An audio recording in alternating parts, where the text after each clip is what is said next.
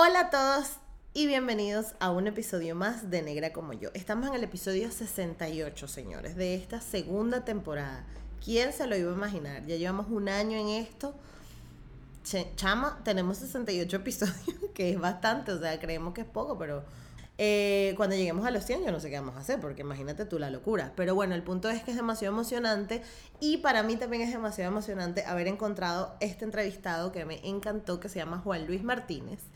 Y Juan Luis es un afro-zuliano, señores. Por fin tengo un representante de Bobure, Estado Zulia, porque estaba loca por, por hablar con alguien de, de esta región, algún representante afro, y me encantó haberlo conocido. Van a conocer su historia y van a conocer además la agrupación que lidera, que se llama Basimba, que es una agrupación de, de música afro-venezolana que está ahora radicada en Miami, pero que le están poniendo un montón para salir adelante. Y es maravilloso porque además tienen veintipico de años trabajando, o sea que espectacular. Así que muchísimas gracias Juan Luis por haberme acompañado en este episodio. Disfruten mucho de esta entrevista y nos vemos al final. Esto es Negra como yo, un espacio único que nació para motivarnos a valorar el cuerpo que somos, crecer nuestra autoestima y hablar de negritud latinoamericana. De nacer, negra como yo. Con nosotros el señor Juan Luis Martínez, representante de Basimba, que es una agrupación de tambores, y hoy vamos a conocer toda la historia detrás de Juan Luis y de, obviamente, su agrupación. Bienvenido, Juan Luis, a Negra como yo. Gracias por la invitación. Muchísimas gracias. Sabes que, que cuando, cuando me, te recomendaron, porque fue un amigo tuyo que se llama Pipo, me escribió y me dijo, tú tienes que entrevistar a este negro porque este es un negro zuliano. ¿Qué tal? Y me regañó y yo le dije, por supuesto, porque además en el imaginario del venezolano no relacionamos el Zulia con la negritud, ¿no? Ah, bueno, mal hecho, mal hecho. Mal hecho. Entonces yo quiero que me cuentes de, de qué parte del Zulia eres, dónde, dónde creciste, dónde naciste y cómo fue tu infancia. Bueno, yo soy de Maracaibo. Eh, Ok. conoce a Venezuela, queda en el occidente, en, el, en la parte norte y occidente de Venezuela. Es limítrofe con, con Colombia, eh, pero así como dijiste ahorita que nos relacionan a- al Zulia con Afro, el Zulia tiene una costa y en esa costa el 95% de la población aproximadamente es afro. Anteriormente no se decía afrodescendiente, se decía afro-venezolano o afro. Eh, ese, ese era el, el- el término que se le daba a las personas del sur del lago. Eh, yo nací en Maracaibo, pero mis papás son de allá del sur del lago, de Bogures específicamente.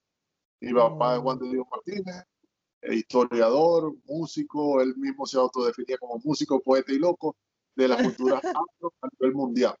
A la UNESCO en el 97, en el año 97, lo reconoció como experto de cultura afro en Venezuela. O sea, solamente Ah, conocido por la UNESCO. Uno de esos es Juan de Dios Martínez, el otro es Jesús Chucho García, que aún vive. Mi mamá también nació en, en Bogure. Ella nació en un caserío que después se convirtió en, en Bogure como tal. Eh, pues Ok. Era Ana y eso después se convirtió en Bogure. Ellos ah, tuvieron ok. oportunidad de emigrar a Maracaibo. eh, mi mamá con toda su familia, con su papá, con su mamá, con todos sus hermanos, y mi papá con su mamá, porque su papá era comerciante de Bogure, era muy reconocido en el pueblo, y él sí, eh, siguió viviendo en Bogure. Pero su mamá, él se fue a vivir con su mamá y su abuela, se fueron a vivir a Maracaibo, y él se fue a Maracaibo. Entonces, ellos hicieron vida en Maracaibo, se conocieron, hicieron una familia, y de ahí nacimos cuatro muchachos. Siempre vivimos en Maracaibo, nuestra infancia fue entre Maracaibo, íbamos a Bogure, íbamos a los pueblos que tuvieran algo que ver con los afro, ya no solamente en el Zulia, sino en Falcón, en el centro del país, porque mi papá, como te dije, era experto en cultura afro y él eh, este, creó un grupo. Con esta agrupación nosotros recorríamos el Venezuela y fuera de Venezuela Ok. llevando las manifestaciones en principio afrozulianas, que era chimangle, gaita de tambor y tambolargo.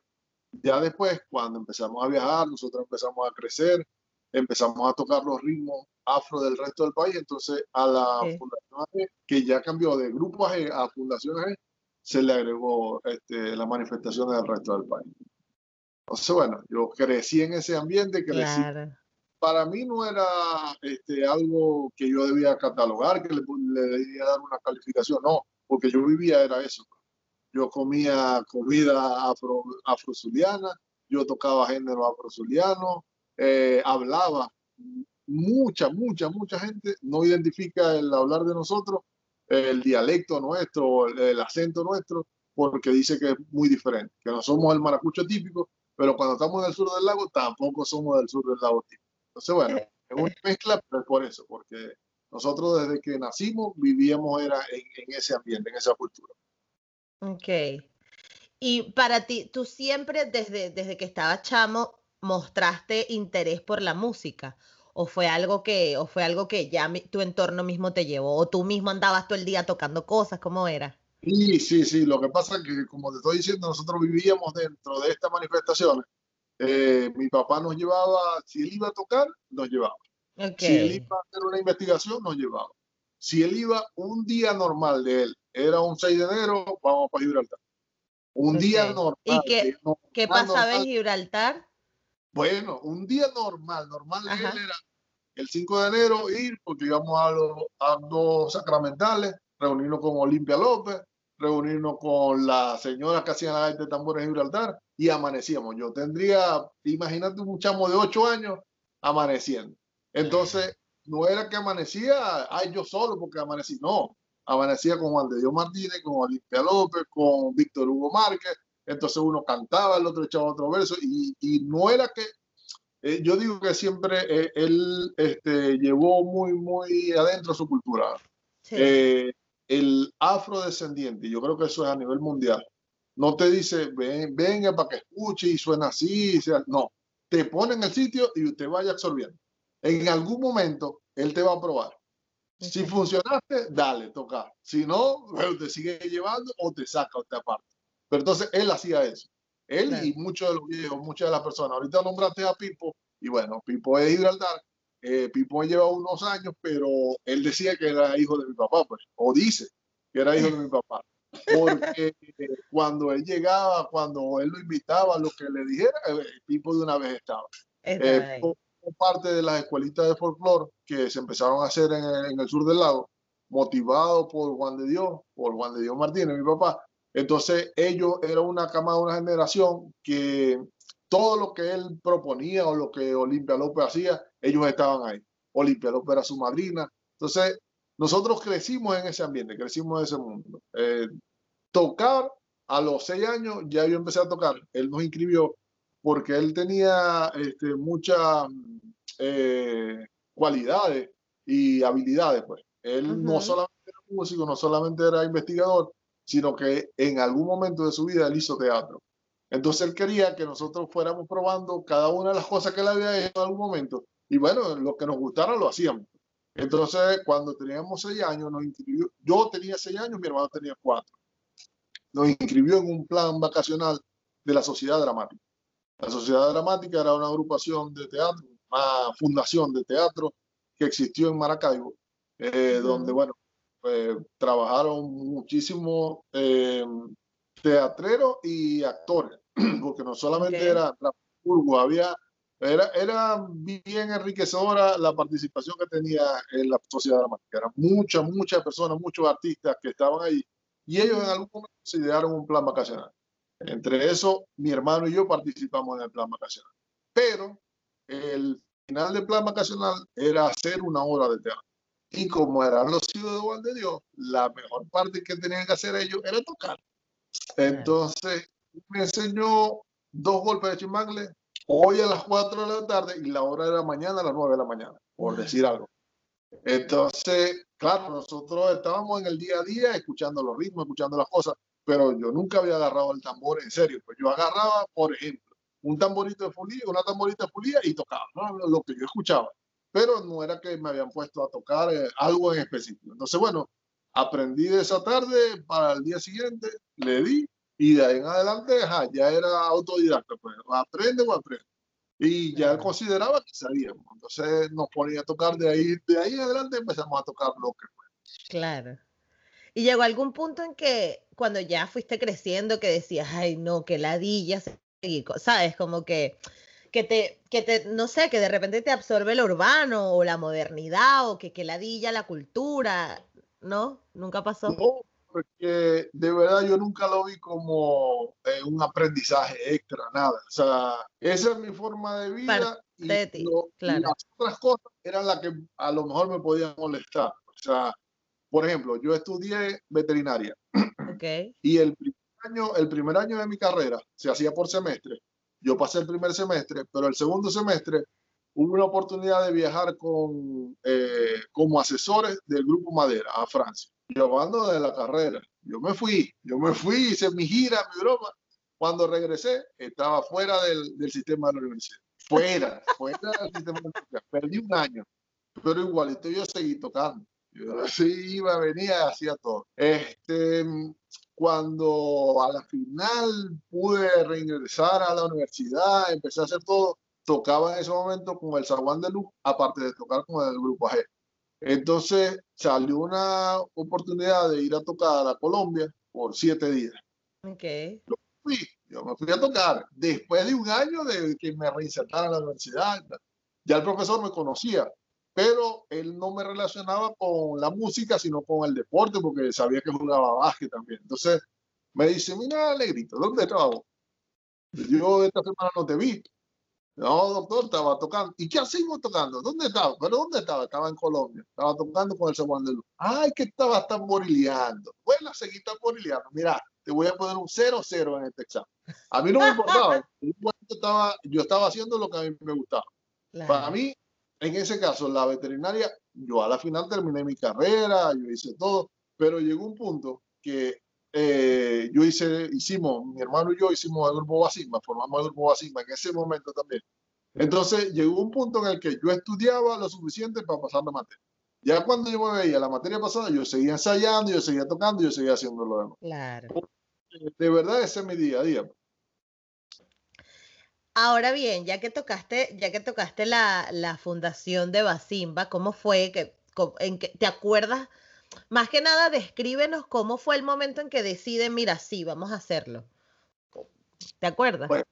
lo sí, sí. Lo que pasó fue que en Maracaibo era un boom eh, los grupos de tambores. Ok. Los grupos de tambores, en aquel entonces hay Bangala, después hay Bangala se separaron los integrantes, fundaron eh, Huracán de Fuego, estaba Así Somos también. Eran varias agrupaciones que hacían tambor de la costa central, pero con un estilo distinto. Eh, algunos de esos de los integrantes que formaban esas agrupaciones en algún momento del cuento estuvieron en la fundación AG. Eh, ah, estaba Tambores de mi pueblo también, que fue, yo creo que fue uno de los primeros. Así somos y Tambores de mi pueblo fueron uno de los primeros. De ahí se, se desintegraron o salieron algunos integrantes y fundaron otras agrupaciones. Pero la base o la investigación de muchos de esos ritmos, de esos géneros, era por la Fundación AG. Por los viajes que nosotros hacíamos al resto del país, escuchábamos lo que escuchábamos, practicábamos, ah, no, sí, ya lo podemos hacer, ya lo hacíamos. Entonces había uno de los muchachos que era muy, muy, muy cercano del director de Tambores de mi pueblo. Y él me decía, nosotros hacemos todos esos ritmos, nosotros hacemos todas esas manifestaciones, ¿por qué no hacemos un grupo? Vamos a hacer un grupo, vamos a hacer un grupo. En ese momento mi papá había escrito un, ya lo había publicado, un libro llamado Las Barbúas, que eran mitos y leyendas del sur del lago. Entre esos mitos estaba Basimba, que para él fue uno de los mitos más importantes. Es tanto así que en algún momento lo dijo y eh, la Orquesta Sinfónica del Zulia hizo una cantata y la cantata también se llamaba Basimba. Entonces ¿Y qué es Basimba? Basimba es una tribu africana que todavía existe, pero que en Venezuela pues, eh, un esclavista tuvo relaciones con una esclava, que esa esclava pertenecía a esa tribu. Y ella decidió ponerle, para ella la hija se llamaba eh, Basimba, para el papá la hija se llamaba Eva María.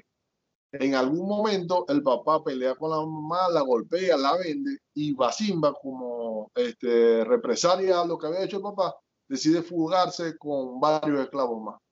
Eh, en esa fuga, en esa fuga, ellos se van y habían unos viejos, un viejo que sabía un conjuro.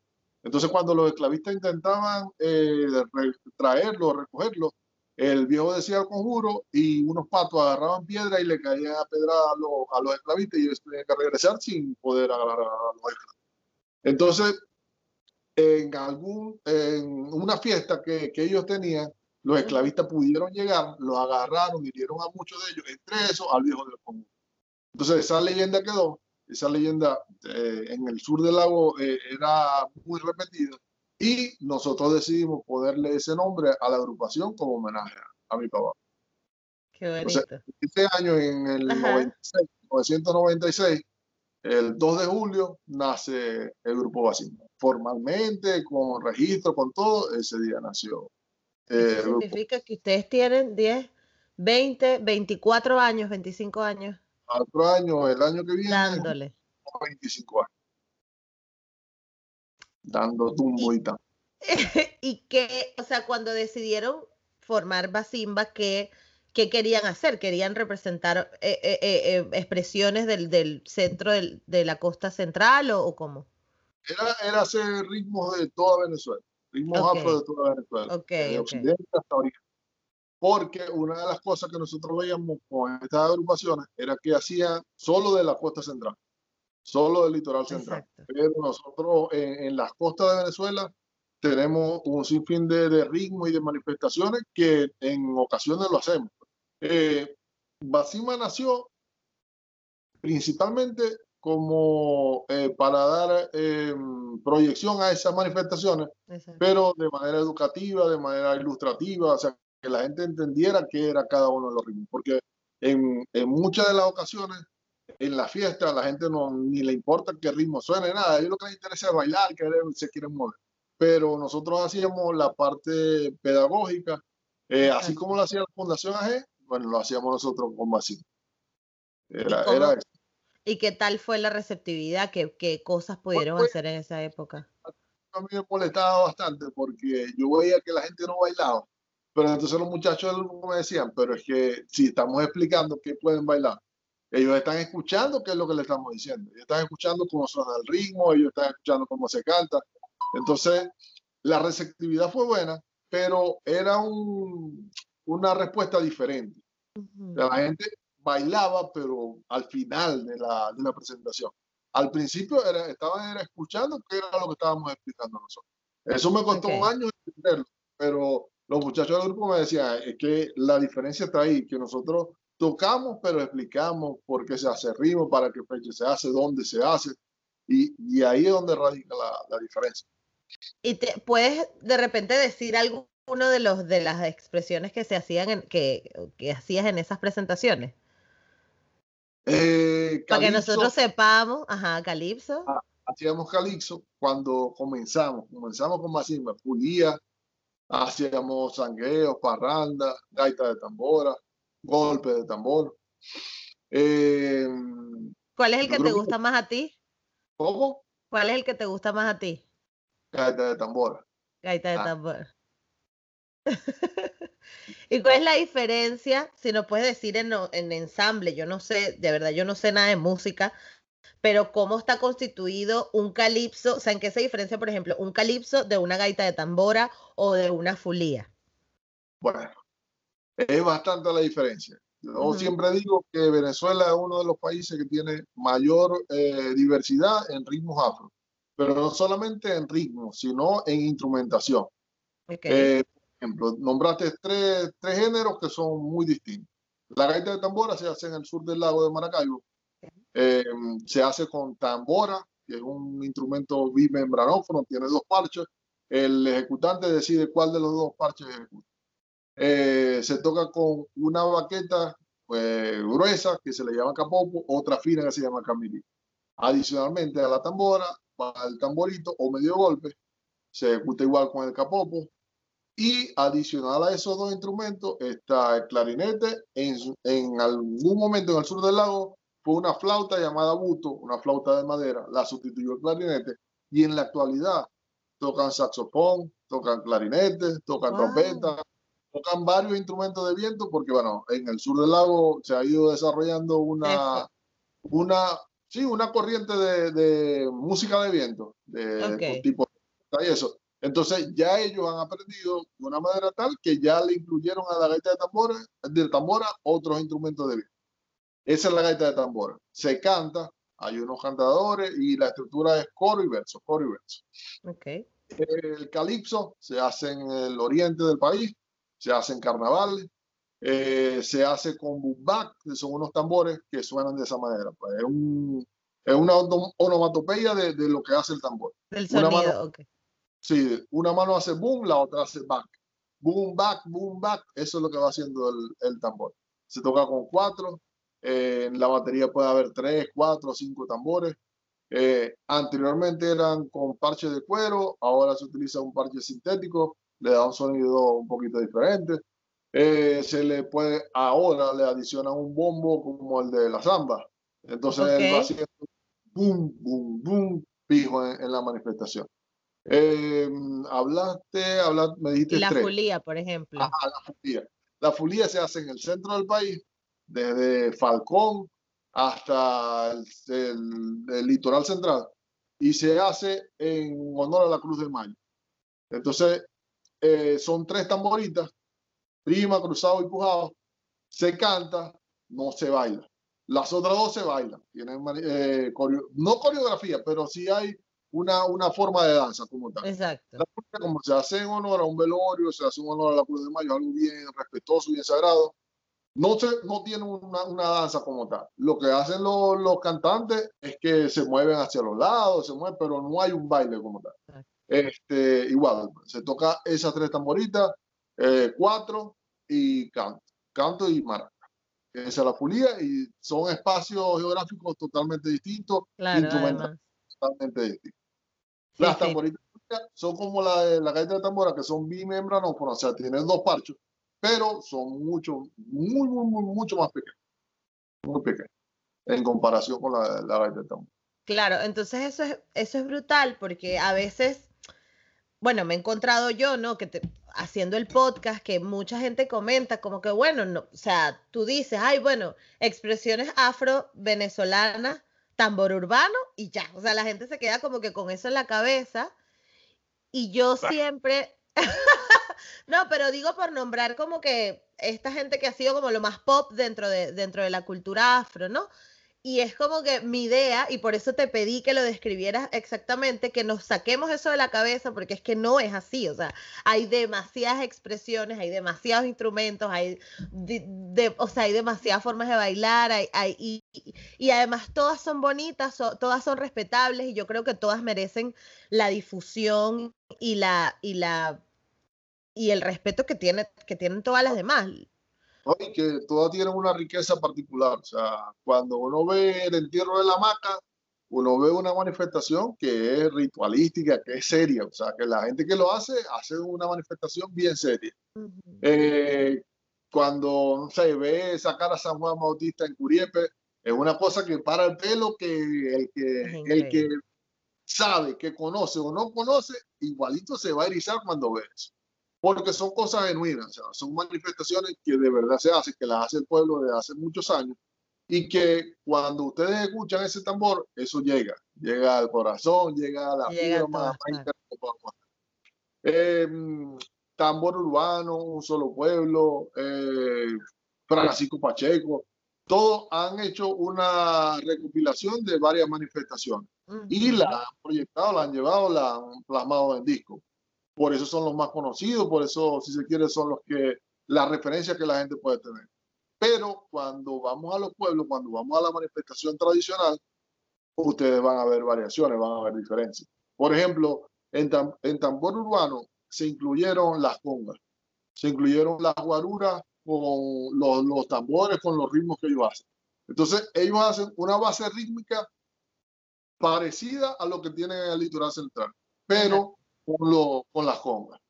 Eh, un solo pueblo incluyó metales, incluyó congas, eh, mucha armonía, tiene teclado, en algunos casos bajo, guitarra.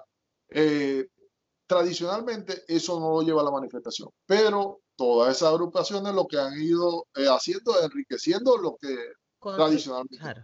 Claro. Entonces, son el referente a nivel nacional, a nivel mundial, si se quiere, pero cuando nosotros vamos a la eh, base del ritmo, a la raíz, a la tradición, tradición, van a ver la diferencia.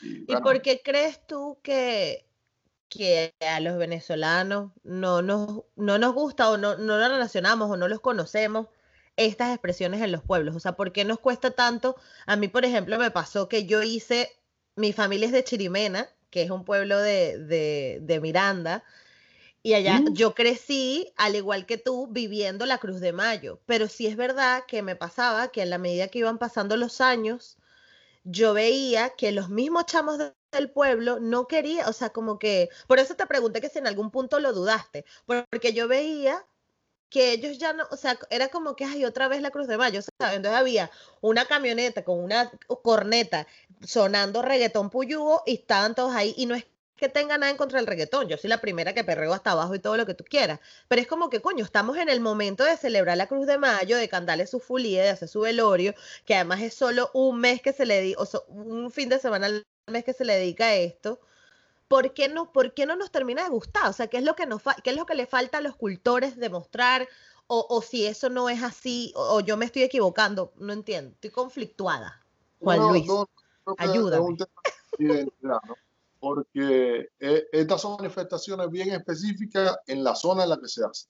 Por ejemplo, el que haga tambores en Chirimena no necesariamente toca lo que se toca en el Zulia. No. Que haga tambores en Curiepe, que toque tambores en Curiepe, no, es, no necesariamente toca lo que se toca en Oriente. Eh, es bien específico y bien local la, las manifestaciones. Lo otro es que Muchas de estas manifestaciones ni siquiera se mencionan en el sistema educativo, uno en el colegio no ve nada de esto. Y por otro lado, eh, es como, como un tema que en la, la sociedad no, no lo toca a fondo. Pues. Ellos saben que el tambor está, que el tambor existe, que ellos bailan y todo, sea blanco, sea catire, sea azul, sea rojo, sea negro, del color que sea, lo va a bailar. Pero eh, formalizar una relación con, con, el negro, con la cultura negra, como que no. Ellos en algún momento lo vamos a usar para que bailemos, gocemos, disfrutemos, pero ya, hasta ahí. No, no es algo que está dentro del, del, esquema eh, educativo, no es algo que está dentro de la sociedad. No. Es un momento que yo voy a disfrutar, voy a, a desaforarme, a fiestar. ¿no? Cuando yo vaya para la, la playa, voy a bailar tambores pero no es algo que en el día a día lo, lo ven. Eh, la gente enseña a tocar cuatro, la gente enseña la burriquita, enseña muchas manifestaciones, pero las manifestaciones afro, en esencia, no, no se tocan de, igual manera. Yo creo que en los últimos años se ha hecho, pero como te digo, pues algo bien local, algo bien específico, no es un, sentimiento nacional. Mucha gente habla del del joropo como expresión nacional, y yo siento que no es así. O sea, yo siento que la gaita puede ser una expresión nacional. Porque así como se toca en el Zulia, se toca en Caracas, se toca en Falcón, se toca en cualquier parte de Venezuela. Pero eh, tiene muchos elementos afro. No sé si la difusión tampoco es la mejor. Pero no, no se tocan. Esas manifestaciones no se tocan como una manifestación nacional, global. Es bien focal, véanlo allá, allá, la fecha en la que lo hacen y ya ahí murió, ahí murió todo. Y lo loco de la gaita específicamente es que la gaita es como que todo el país, todo el, fucking país, o sea, de punta a punta está escuchando gaitas en diciembre. O sea, no hay nadie que no diga, vamos a poner una gaitica en diciembre, que no sea, que sea venezolano. Ahora que estamos afuera, ahora que estamos afuera. Estoy diciendo, o sea, a lo mejor la gente escucha pues, ay, Venezuela, pero en diciembre el que sea en el país que esté, sea de la zona, de la región que sea de Venezuela, escucha. Y le ablanda las patas a todo el mundo. Ay, y calda y Corea, pero no es, no es reconocida, o, por lo menos no la tenemos nosotros, no la hemos internalizado como una manifestación nacional. El joropo, solamente el joropo. Y si nos ponemos a ver, el joropo es bien específico de los llanos. Bueno, habrá joropo tuyero, habrá otras, otras variantes, pero es bien específico de cinco o seis estados. Colombia también tiene joropo. Tiene joropo. Entonces no podemos decir que es solamente de Venezuela. Cosa que sí podemos decir con la gaita, con la cosa gaita. que sí podemos decir con la gaita de tambora, con el chimbangle, con la mina, con la fulía. O sea, hay tantos géneros que son únicas y exclusivamente venezolanos que a lo mejor podríamos decir que esa es una expresión nacional. Pero bueno.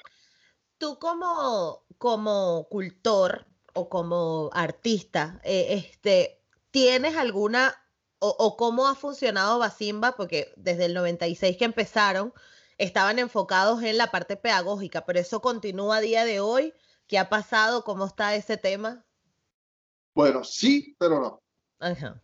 Porque seguimos haciendo la parte pedagógica. Es más, los lo invito ahorita los domingos quincenalmente. Hacemos los domingos a las 6 de la tarde, hora Miami, 7 de la noche, hora Venezuela. Hacemos una entrevista con cultores venezolanos. Empezamos hace 15 días con Tambores de San Millán eh, hablando de las manifestaciones que ellos hacen, eh, dándole a la gente una este, explicación desde la ubicación, porque la gente escucha el ritmo, pero ya. Bueno, en, esa, en esta ocasión tuvimos la oportunidad de hablar con la agrupación completa, con los líderes, con los, el director, Germán Villanueva, Nancy Hernández, los hijos, y la gente escuchó de su propia voz dónde queda, qué es lo que hacen, qué manifestaciones hacen, cómo suenan, cómo se tocan, cómo se canta, cómo se baila. Mañana, mañana domingo, vamos a tener la misma entrevista. Van a tener particularidades, van a tener, cada uno va a ser diferente. No, no esperamos que todas sean idénticas. Pero la intención es seguir documentando a la gente. Ya no es solamente en Venezuela, sino a nivel mundial, que poco a poco se vaya regando la voz de cómo es el tambor en Venezuela, cómo se hace en las diferentes regiones, que se canta, si se baila, si no se baila, cómo se viste. Me encanta. y, los instrumentos, todo eso lo seguimos haciendo. ¿Y esto dónde podemos verlo? En, la, en el Instagram de Basimba. Basimba ah, Tambores. Basimba Tambores. Ahí lo ve. Mañana, los domingos, quincenalmente. Mañana a las 6 de la tarde. Igual, esto sale, esto sale más adelante, pero igual estaré, yo lo compartiré por mi Instagram. Va a salir atrasado. va a decir atrasado. Pero bueno, eh, esa es la parte pedagógica que seguimos haciendo, que seguimos proyectando, seguimos dando talleres. Aquí ya hemos dado tres talleres de las manifestaciones afro a nivel nacional y a nivel de Zulia, afro-zuliana y afro-venezolana. Este, y bueno, adicional a eso, hacemos las presentaciones privadas, que no hay tanta pedagogía, que es llevar el tambor a la gente, pero automáticamente de ahí se enganchan y entonces sí vamos a hacer los talleres con ellos. Hay esta, este tipo de entrevistas, hay este, charlas donde impartimos y damos las explicaciones de la, de la Y tuvimos la oportunidad de hacer algo que en Venezuela lo hacíamos con mucha frecuencia, de ir a un colegio, un colegio acá, donde estaban celebrando el, la Semana de la Hispanidad. Y de, la herencia, de la herencia afro, por lo de Martin Luther King. Entonces, había unos primos, hijos de unos primos, que estaban estudiando ahí. Mi hijo también estaba estudiando en ese colegio y tocamos ese día, hicimos sangueo, ellos bailaron. Fue bien, bien particular la interacción. Bastante Qué cool. sí, porque ahora este, y esto algo, algo que, que también lo he ido aprendiendo con el, con el podcast, es que había como, yo, yo siento, ¿no? Que existía como en la sociedad venezolana, como que cada quien tenía como que su rol, ¿no? Tú eres el negro, tú eres el negro y tú haces tus cosas de negro. Y, y, yo me acuerdo que cuando yo estaba en la universidad, yo le hablaba a mis amigos de la Cruz de Mayo y de lo que se hacía y todo el mundo como que, carga, que hay o sea, como que no lo entendían. Entonces, yo como que no, no le prestaba atención, yo aceptaba mi rol, disfrutaba mi Cruz de Mayo con la gente con la que disfrutaba y me imagino que cada quien, ¿no? Cada manifestación o cada grupo cultural en su región. Y además, como latinoamericanos, no entendíamos el género, o sea, lo que es ser afrolatino, que es una composición cultural completamente diferente a los negros en los Estados Unidos o a las personas negras en Estados Unidos. Porque nosotros empezando que nos colonizaron personas diferentes, ¿no? Entonces ya al venir y al crecer con otra cultura, con el catolicismo, etcétera, ya nuestra, nuestra forma de ver las cosas es diferente. Entonces, ¿cómo te has sentido tú en los Estados Unidos siendo afro-latino, siendo afro-venezolano? ¿Cómo, cómo, ¿Cómo has visto, cómo te, cómo te has movido, cómo entiendes, cómo te tratan como negro, cómo lo ves? Bueno, eh, es bien particular porque a pesar de estar en Estados Unidos, no, yo siento que seguimos estando en Latinoamérica. Aquí hay mucha diversidad latina, mucha diversidad mundial, europea también, y mm, no, no tenemos el, el feeling eh, 100% con solo americano, con solo gringos. Pues. Eh, aquí hay muchos latinos, muchos venezolanos, muchísimos venezolanos, ya, claro. colombianos, argentinos, eh, peruanos, hondureños, este, que también viven su afro diferente. son afro-latinos, pero cada uno tiene esa particularidad. Yo creo que eh, era como un encierro de, del afro, es con el afro. Mi papá siempre decía que uno no veía a un afro sí, a, un negro en una obra de teatro, no veía, o sea, viendo como espectador en una, este, una orquesta sinfónica, en un, este, una ópera, no lo veía, pero en una fiesta de, de negros sí íbamos a estar. Entonces, la cosa, sí, sí, nosotros mismos nos autoexcluíamos. Este, aquí, gracias a Dios, eh, no hemos tenido problema alguno con, con los latinos con los pocos gringos que hemos interactuado, tampoco hemos tenido problemas. Yo sé que ah, si vamos un poquito más arriba hay un tema de racismo que, que, es bien, bien, bien, bien visible. Y es del blanco hacia el negro y del negro hacia el blanco también. Es más, del negro hacia el negro, que no es de aquí, también hay un racismo. Pero bueno, gracias a Dios no hemos tenido problemas hasta ahora. Hemos tenido una buena aceptación de, de, de, la tres, de los tres públicos y gracias a Dios no hemos tenido ningún tipo de novedad. ¿Y han tenido la oportunidad de girar por Estados Unidos ahora con Basimba? Hemos ido a Jacksonville, hemos ido a Utah, hemos ido a dos o tres ciudades distintas donde hay una comunidad venezolana, hay una comunidad latina y hay una porción gringa. Por ejemplo, en Jacksonville eh, no, yo, yo diría que al principio nos no, mm, asombró y bueno, estábamos a la expectativa que iba a pasar, porque estábamos en una discoteca, hicieron un evento, unas muchachas venezolanas, habían X cantidad de venezolanos, pero se veía que había unos latinos que no eran venezolanos, pues los rasgos y todo. Pero había una buena cantidad de afroamericanos y ellos se nos acercaron pero bailaban diferente y se acercaron directo a los tambores. Y bueno, ahora sí, ¿qué van a hacer estos locos? Y empezaron, uno empezó como a dibujarle, a poner una firma, una cosa, y tocaban y nos tocaban a nosotros y tocaban los tambores y bailaban. Bueno, ya después que vimos cuál fue la. Coño, pero eso es como que te toquen a la mujer, que te agarren el tambor. Yo digo, bueno, ahora sí, vamos a ver qué va a pasar de pero no, gracias a Dios fue bueno y bailaron. Además, terminamos y ellos se quedaron hablando con nosotros y bailaban qué, qué, qué era ese ritmo. Nos empezaron a preguntar. Y el tambor, cómo se llama y de dónde es. Y entonces bailaban. Todavía no fuimos, salimos y ellos atrás de nosotros, hablando y preguntando. Gracias a Dios, por eso te digo, la receptividad ha sido muy buena de tanto el venezolano como el latino y de los pocos con los que hemos compartido, interactuado. Claro.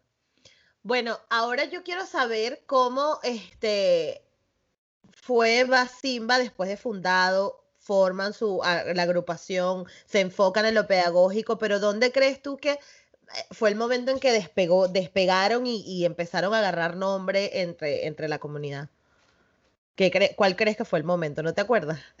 No, no, yo siento que no, que ese momento a lo mejor no ha llegado. Yo lo siento así. ¿Que no ha llegado? yo lo siento así, yo lo siento así, o sea, yo sigo, nosotros seguimos haciendo el trabajo del día a día, seguimos haciendo las actividades, pero que tengamos un renombre, así que diga, no, Francisco Pacheco, fulano de tal, Juan de Dios Martínez. O sea, mucha gente lo, lo reconoce y lo relaciona con las manifestaciones afro pero que digan Basimba, hay, yo pienso que hay mucha, eh, un alto porcentaje de los venezolanos que no saben qué es eso. O sea, que no... Por ejemplo, por poner un, ejemplo así sencillo, nosotros fuimos en una ocasión a, a Colombia, a Santa Marta, y estábamos tocando y de repente llegó una gente que hace música tradicional colombiana cantando canciones de un solo pueblo. Entonces, yo siento que eso con Basima no, no va a pasar. Eh, nosotros hacemos género, hacemos eh, sí, manifestaciones, canciones, pero todavía no tenemos un, disco grabado. No tenemos material discográfico que pueda decir esto es Basimba, esto es lo que suena, así suena Basimba. Pero no crees que ha sido, no crees que ha sido porque ustedes tampoco están como preocupados por eso, sino como que están, su, su carrera la han enfocado por otra cosa. O si han querido sacar un disco. lo que pasa es que son objetivos, objetivos diferentes. O sea, nosotros cuando comenzó el grupo no estábamos pensando en grabar, en hacer nada. Las otras agrupaciones grabaron muy rápido, grabaron de una vez. Este, nosotros hemos tenido varios cambios durante todo este tiempo. Eh, tren delantero cambió, percusionistas cambiaron, eh, nos vinimos acá y tuvimos que cambiar el formato. Allá en Venezuela tenemos un grupo de seis, ocho personas y aquí ese formato no, no camina. Pues. O sea, eso, eso sería una agrupación muy grande y no hay quien pueda pagar todo eso. Entonces tuvimos que adaptarnos de nuevo, tuvimos que eh, acoplar todo lo que hacíamos. Este, siento que en este momento podemos decir, bueno, ya, ya volvimos a la identidad que teníamos y ya con lo que tenemos podemos hacer el trabajo.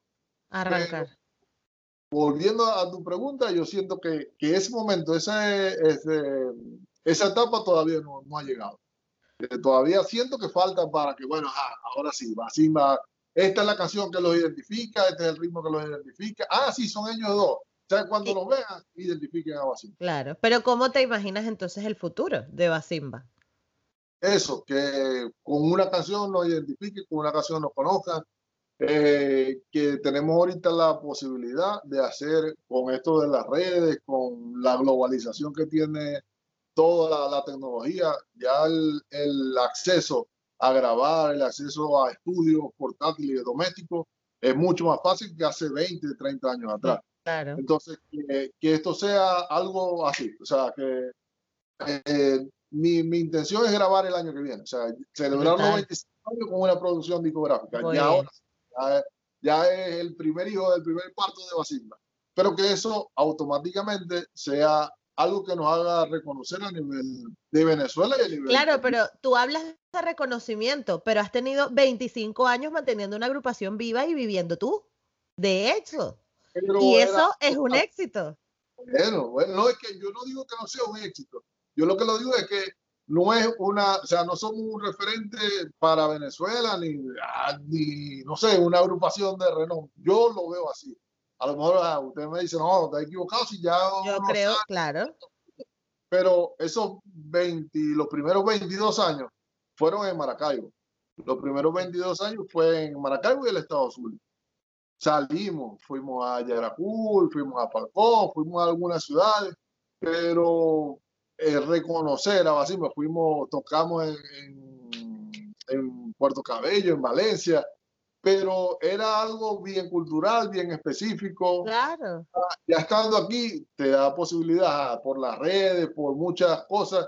Ya uno publica una cosa y ve que no solamente lo publiqué yo, sino que lo publican en otras páginas, otras cosas, y no lo ven solamente en, Venezuela y Estados Unidos. No, ya me escriben familia o amigos de Chile, gente y de otras partes. en la boda más viral del ah, año, además. Ah, bueno. ¿Cómo, estuvo esa hartazón? Porque en esa boda lo que yo fue comida para tirar para arriba. Cuéntame. Y nosotros no comimos. no puede ser, Juan Luis. E, era todo muy rápido, muy medido. Era, fue así como, como dice la boda más mediática. Era, había mucha participación de agrupaciones, de talento y de, comida. sí, de, había muchas, muchas cosas, muchas cosas. Entonces, así como entraba uno, salía y venía el otro, y era, muy rápido. Coño, ni un pequeño le comiste a Norki, no puede ser.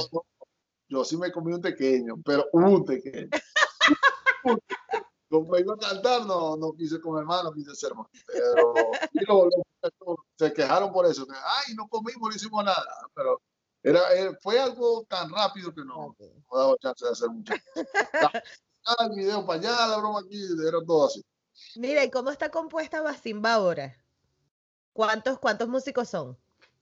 Basimba somos eh, la estructura básica, básica, cuatro personas. Mi hermano, mi esposa, mi hijo y yo. Hay en ocasiones viene otro percusionista, que hace los lados y los palos, pero la estructura eh, principal son cuatro personas, que era lo que te decía, porque tuvimos que reestructurarnos porque el grupo que teníamos en Venezuela era seis mínimo hasta ocho, era la, la estructura básica. Entonces, eso es lo que tenemos en la actualidad. Eh, ya contamos con dos compañeros, con dos amigos que hacen la percusión, entonces pueden estar en los palos, pueden estar en el clarín, pueden acompañar en ese lado. Y la intención es ir al otro paso de volver a, reestructurar la, la, la, parte vocal, que si llegaríamos máximo a seis personas. Claro. Mira, ¿cuál crees que fue la enseñanza más grande que te dejó tu papá? Yo creo que los valores, los valores que nos inculcó, porque la parte musical siempre nos llevaba y escúchenlo, véanlo, véanlo, pero era una persona que trabajaba incansablemente, que no hay quien diga, no, me estafó, me, me hizo esto, nada, nada, no hay quien lo haya dicho. Y con el ejemplo él nos enseñaba todo, o sea, en muchas ocasiones nos decía, hágalo porque yo lo hice, no porque yo lo digo. Que muchos de los padres dicen al contrario, hágalo porque yo digo y ya. No. Exacto. Porque yo lo hice y no porque yo lo digo. Entonces con el ejemplo enseñaba y con el ejemplo, no solamente a nosotros, o sea, esa siento yo que es la, la mayor enseñanza que nos dejó. Pero cuando hablas con agrupaciones de cualquier otra parte de Venezuela, con agrupaciones que están fuera de Venezuela, una de las cosas que, que dicen es eso, pues la, humildad con la que hacía las cosas, él la todo. No le importaba este multimillonario, este, para él todo era igual, para él todo era importante y siempre se prestaba a hacer las cosas. O yo creo que esas son las enseñanzas que no, no puedo haber dejado.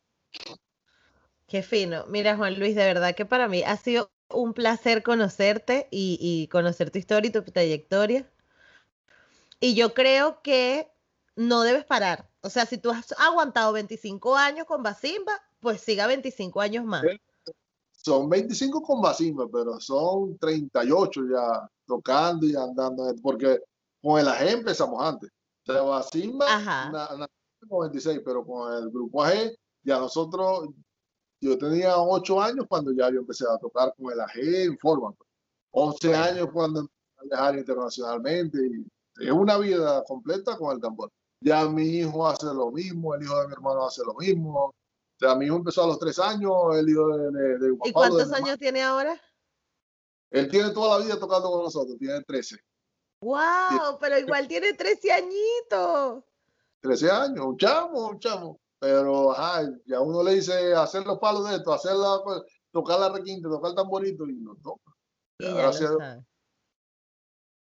bueno, entonces yo creo que la meta que, que, yo te deseo a ti, o el, el, mayor deseo es que la familia completa pueda seguir manifestándose eh, eh, con la cultura afro-venezolana, porque yo creo que es súper importante.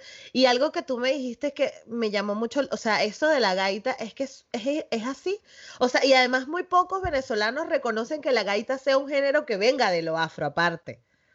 O sea, la gente tiene en la cabeza, no sé, guaco o lo que sea, pero no lo relacionan con afro. Es, lo que hablábamos ahorita. O sea, esto no está dentro del, de, la, de la tradicionalidad, de, no sé, de la formalidad de la educación venezolana. O sea, nosotros lo aprendimos porque vivíamos con un historiador, con una persona que se empeñaba en conocer y que conociéramos nosotros y divulgar las manifestaciones que había en Venezuela y que había a nivel de Latinoamérica y del mundo. Pero el zuliano de a pie, el venezolano de a pie, no sabe que hay otro tipo de gaita, no sabe en qué fecha se hace la gaita o en qué fecha se hace el chindangle, que no lo sabe, no lo sabe. Nosotros porque, como te digo, tuvimos la posibilidad de hacerlo. Y así mucha gente que es de un pueblo específico, el que es de Cata sabe el, el sangueo de allá, sabe el golpe de allá pero en la mayoría de los casos, por tradición oral, se aprende las cosas. No es que te va a agarrar y te va a poner, no, toca esto, no, no. Eso, eso no. Eh, bueno, yo no creo que tú hayas hecho lo mismo con tu pobre hijo que tiene 13 años y lo tienes tocando. No, en, en parte yo le explico, porque él no tiene la posibilidad que tuvimos nosotros. Claro. O sea, él no, va, él no va a tener la posibilidad de decir, no, yo fui a San Millán y toqué allá con tambores de San Millán. No, él no va a decir, no, yo toqué eh, culepuya con, este, en Curiepe. claro. Él va a poder decir, o yo fui a, a, Oriente y toqué con cuatro y un back y me regalaron un tambor. Y me... No, él no lo va a poder decir. Entonces yo tengo que decirle, no, mira, esto suena así, este se llama así y le va Pero gracias a Dios tiene la habilidad de aprender muy rápido de absorber la cosa y, tocar, pero va a tener esa desventaja, que no va a tener la posibilidad de, de, sí, de aprenderlo en el sitio, de compartir con la gente, que le expliquen el cómo suena, cómo se hace así, los trucos, los secretos, que de verdad eso, eso lo aprendió uno con esos viejos. Eh, este tambor se toca de esta manera, el cualquiera lo toca de esta manera, pero yo lo toco así y suena así, se hace así, se hace así. Bueno, gracias a Dios tuvimos esa posibilidad. Exacto, pero lo importante es que mantengas vivo tú eso transmitiéndoselo a su hijo. Y bueno, nada, eso, todo el éxito del mundo con Basimba, tienes que dejar tus formas de contacto o las formas de contacto de Basimba para que la gente pues sepa y, esté activa con esos, con esos live que vas a hacer. Y bueno, muchas gracias Juan Luis nuevamente. No, de nada, de nada. Gracias a ti por la invitación. Y es Basimba Tambores por todas las redes, pues, eh, Instagram, Facebook, eh, Twitter eh, Basimba Tambor. Basimba es con B pequeña, B de Venezuela al principio, A, Z, I, M, B de 1, A. Basimba ah. Tambor. Sí, A. Y en. Ah, bueno, aquí lo tienen. Por aquí vamos a ver si se ve. A ver, mira, ahí se ve el logo, muy bien. Se ve Basimba. Y el correo es basimbatambores.com. Perfecto. La forma de contacto. Genial, Juan Luis.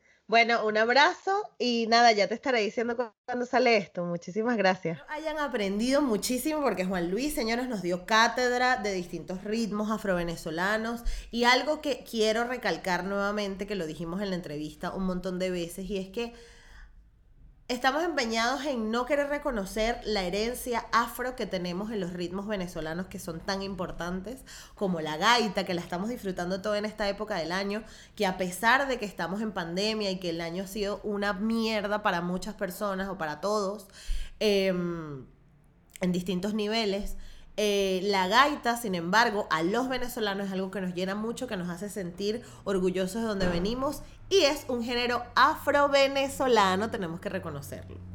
Eh, así que no lo olviden porque es muy importante que tengamos eso en cuenta, porque cuando nos digan, ay no, pero es que en Venezuela no hay negro, no, sí hay. La, la gaita que cantas todos los diciembre, pues viene de las comunidades afro sobre todo. No estoy diciendo que las demás comunidades no hayan aportado, pero el aporte mayoritario a la gaita lo hizo la comunidad afro. Así que esto es súper importante que lo recordemos, sobre todo en estas épocas de sembrinas.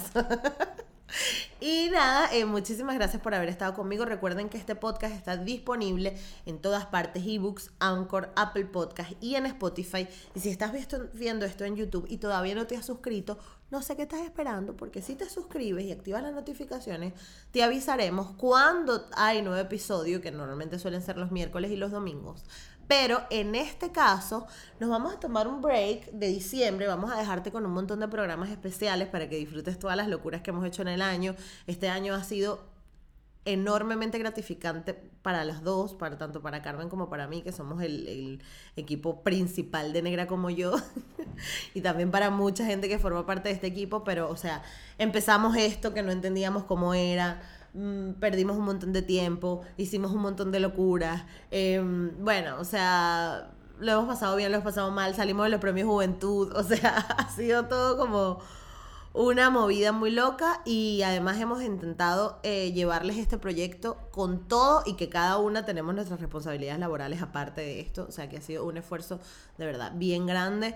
Eh, donde no hemos podido quedar con amigos porque estamos haciendo el podcast, donde hemos tenido que entrevistar a altas horas de la noche o grabar a altas horas de la noche o de la mañana, intentar ajustar los horarios, de verdad ha sido una locura, pero estamos enormemente agradecidas con esta comunidad que está creciendo cada vez más y que nos llena de, mucha satisfacción em, compartir estos mensajes con ustedes. Así que nada, muchísimas gracias eh, por estar aquí. Recuerden que si quieres seguir apoyando este episodio, porque además se viene una tercera temporada, faltan un...